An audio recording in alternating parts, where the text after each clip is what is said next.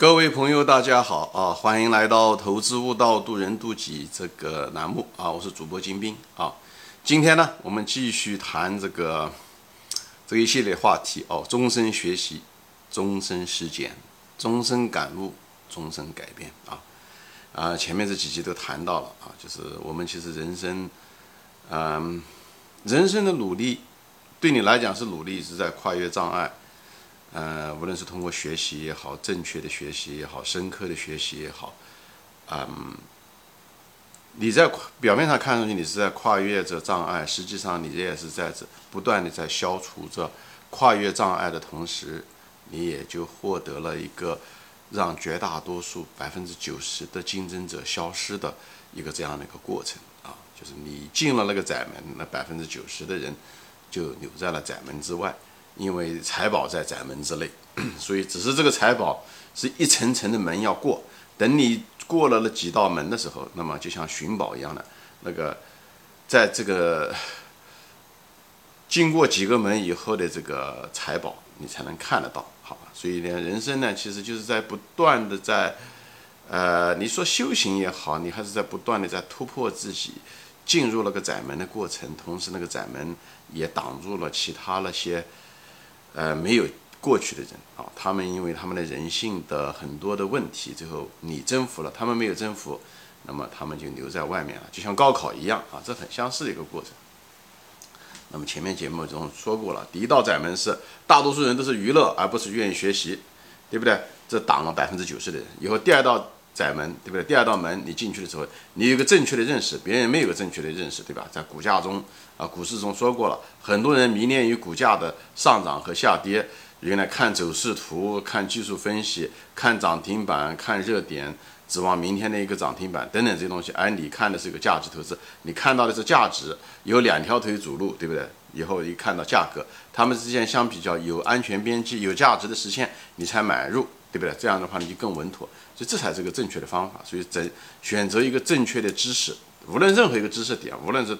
特别是重要的呃知识点啊，就是你更是需要一个正确的一个认识。那么在正确的认识的基础上的时候，你还要深刻的认识，这是第三道门，一定要很深刻的认识。你越深刻的认识，你的能力圈越深啊，你也知道为什么。只有知道为什么，只有知其然，以后在知道其所以然的时候，你才能那个东西才会真正的进入你的心，你才能真正敢用。否则的话。只是别人教会你怎么用，但是呢，一旦情况发生变化的时候，你马上就会出问题。我前面举过例子啊，谁都知道牛顿定律，但是谁又知道怎么样运用牛顿定律呢？对不对？只有真正知道牛顿定律为什么这么样子的时候，你才敢运用啊。那么这是第三，那今天谈的是第四道门是什么东西呢？就是组织，就是你知道了这些知识。啊，你知道了这些东西的时候呢，你还有一个呢，就是你要知道什么是重要的知识。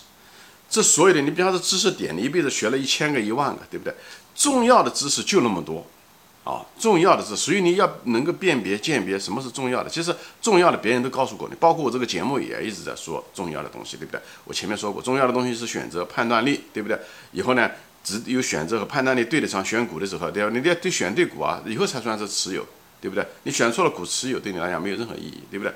以后选对，以后下面一步纠错，对吧？这个都是人生中一些重要的东西要去做的，投资中也是如此，对不对？投资中重要的一些知识点，比方风险低，对吧？这个东西你要重点中的重点，你要不断的深刻，不断的挖掘。有些东西可有可无的东西呢，啊，你就可以先放在一边，对不对？比方说一些财务知识，一些确实有些东西，呃，财务的知识的一些点，可能不是那么重要的点，你也不懂，你也无所谓，先放到一边，到将来知道的时候再用。就包括一个财务报表中，它有些重要项目，它也不是重要项目，不是每一个点它们的重要性都是一样的。所以你要学会，要要重要点要把它分开，对吧？就是这个东西，因为咱们时间就那么多，咱们精力就那么多，不可能把精力所有的都分散开。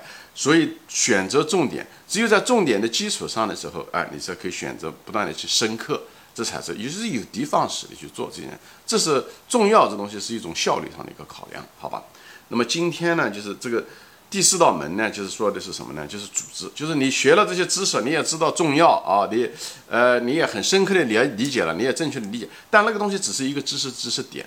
这时候的时候，这些知识对你来讲其实没有真正的用处，就在用使用方面的时候，其实没有什么用处。因为什么呢？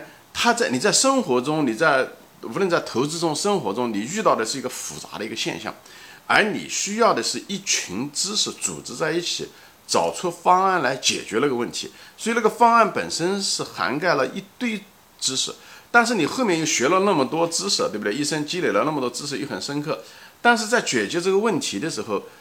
那么一定不是所有的知识全部在一起，那肯定是一些关键的知识连在一起，结成了一个像网一样的一个东西来解决这个问题。所以对于知识的组织特别特别重要，而我们中文最缺乏的就是这个东西。高分低能，很多人什么都懂，但看上去你什么都不懂，因为他解决不了问题。解决问题是需要，所以这地方关键词是组织，这是第四道门，叫组织你的知识点，组织你的知识点一个重要的知识点，因为很多。这就是为什么很多教授在这一在市场上他只能做教授的原因，因为教授他相对来讲，他在某一门比如经济学教授或者是物理学教授，他只能在那个领域进行突破，他学术上有突破，但是在成就上的时候，他反而是商人能成就更多东西。商人其实他可能什么都得知道一些，他能但能他把它组织在一起，他能组织人在一起，他能开发出一种产品来创业啊等等这些东西，他给社会贡献可能会更大。这个能力就是组织能力，这个能力很可能是我们现在。呃，我们所受到的传统教育中，可能是最缺乏的一个东西，而这是正是因为最缺乏。如果你懂的话，那你的竞争就少，那你的价值就更高，就像一个早起的鸟啊，呃呃，有有鸟吃一样的。因为大家都不懂嘛，只有你懂，并不是因为这个难，而是因为大家都不会，或者是大家没有真正把这个重视。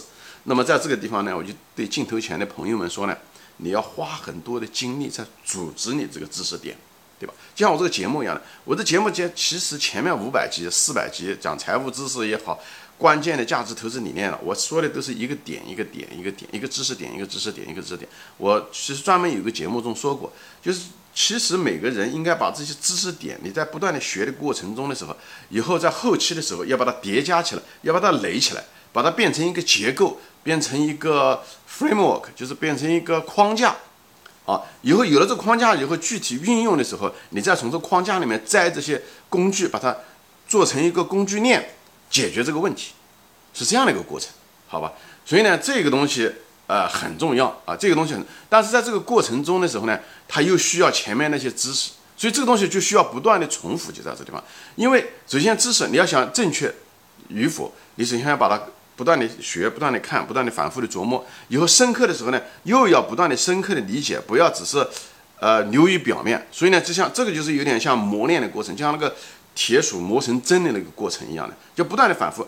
铁杵磨成针的过程就是很简单，只有一个动作，对不对？就是磨，但磨到最后就会磨成针。我没有，就是。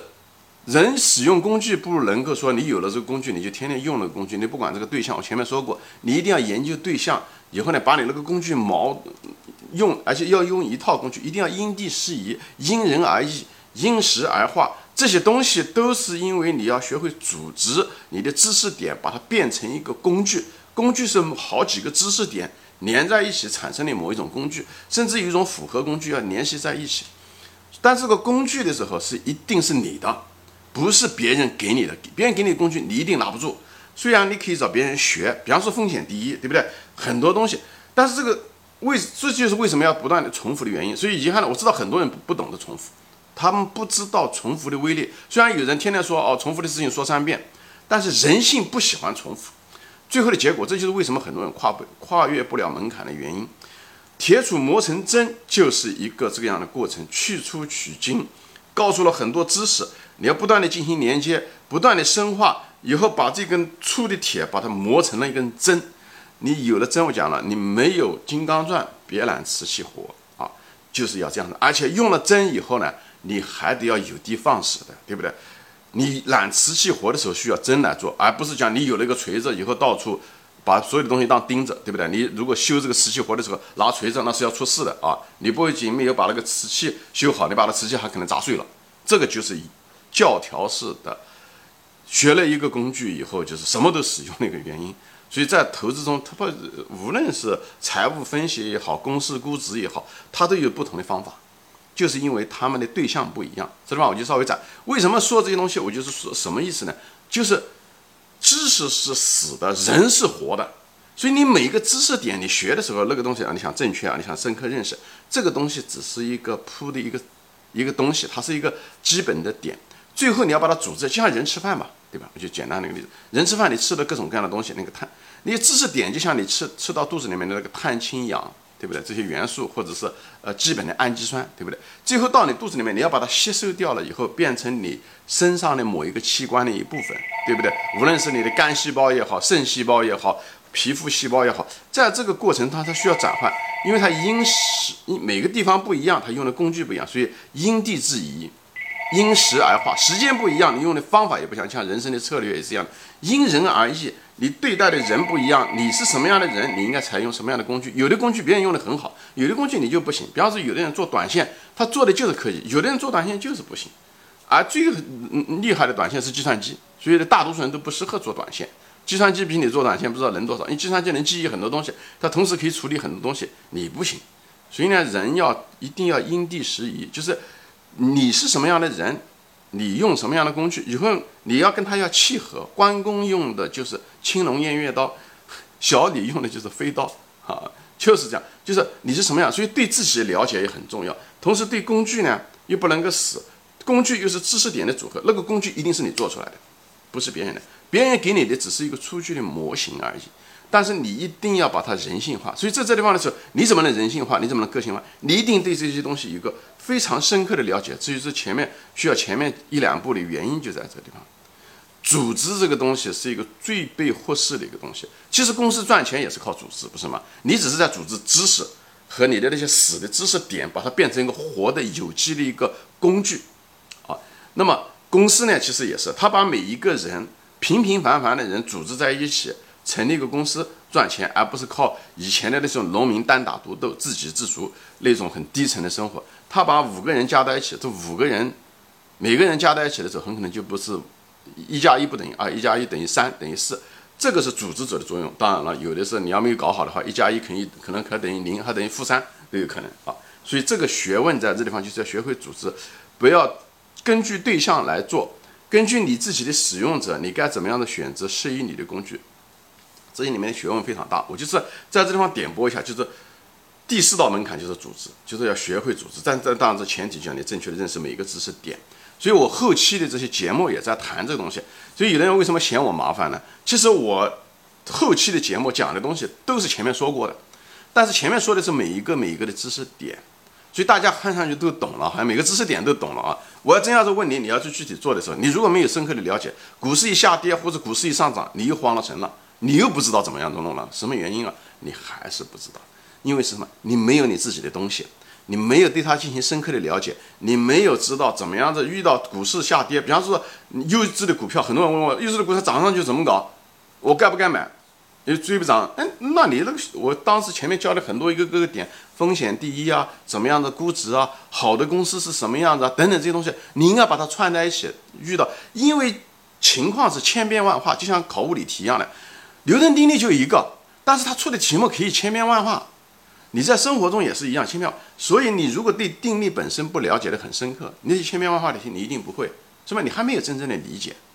所以在这个地方，只是投资比这个物理这东西要更复杂，就是讲你要对你人性还得了解，你对自己要了解，以后你还得做出这工工具，而这个工具的基本材料是你以前学的那些知识点，而那些知识点就像一个配件一样的，你首先不要把它用错了，你首先那配件要选对。就像一个乐嗯嗯乐高一样的，你得要把那个那个键要拿对，就是那个配件要得拿对，你别把它拿错了。哎，那那就是你如果认知有错误，或者是你没有深刻理解，那你这个拼凑工具的时候就会出问题。